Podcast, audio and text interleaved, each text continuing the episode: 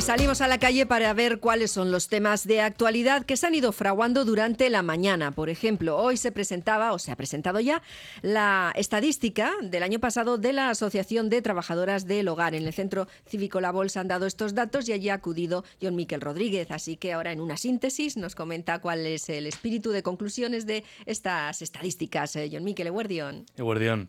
Adelante. Eh, hoy se ha dado la presentación de las estadísticas de la Asociación de Trabajadoras del Hogar recogidas durante el año pasado.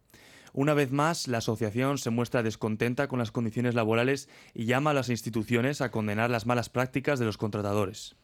Los datos recogen las experiencias de trabajadoras internas y externas y subrayan las carencias de sueldo, eh, de descanso y de legalidad. Así lo contaba Lorea Ureta, militante de ATH. Si hablamos del descanso nocturno, más de la mitad de las mujeres que están trabajando todo el día en domicilios no descansan, descansan menos de 10 horas. Esto es absolutamente incompatible con una correcta salud laboral. No se puede trabajar todo el día cuidando a alguien y además cuidar de noche y estar en condiciones de salud laboral adecuadas. Exigimos que de una vez por todas, por parte del Gobierno vasco y por parte del Gobierno español controle la salud laboral de las trabajadoras de hogar de una vez. Según las trabajadoras, las irregularidades no solo afectan a los descansos, sino que en apartados como el sueldo o la existencia de contrato eh, existe también una gran carencia. Esto decía Lorea Ureta sobre el sueldo de las trabajadoras del hogar. Bueno, pues el salario, que además últimamente vuelve a estar otra vez, como la semana pasada aumentó, vuelve a estar otra vez eh, en boca de todos, si hablamos del salario de las internas, esa ley es absolutamente inoperante.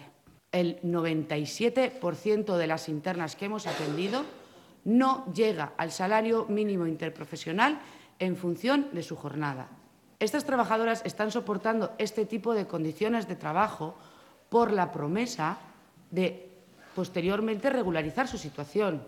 Y en algunos casos nos encontramos que cuando llega ese momento de la regularización son despedidas para que esas, esas familias contraten a otras sin papeles recién llegada y volver a empezar la rueda.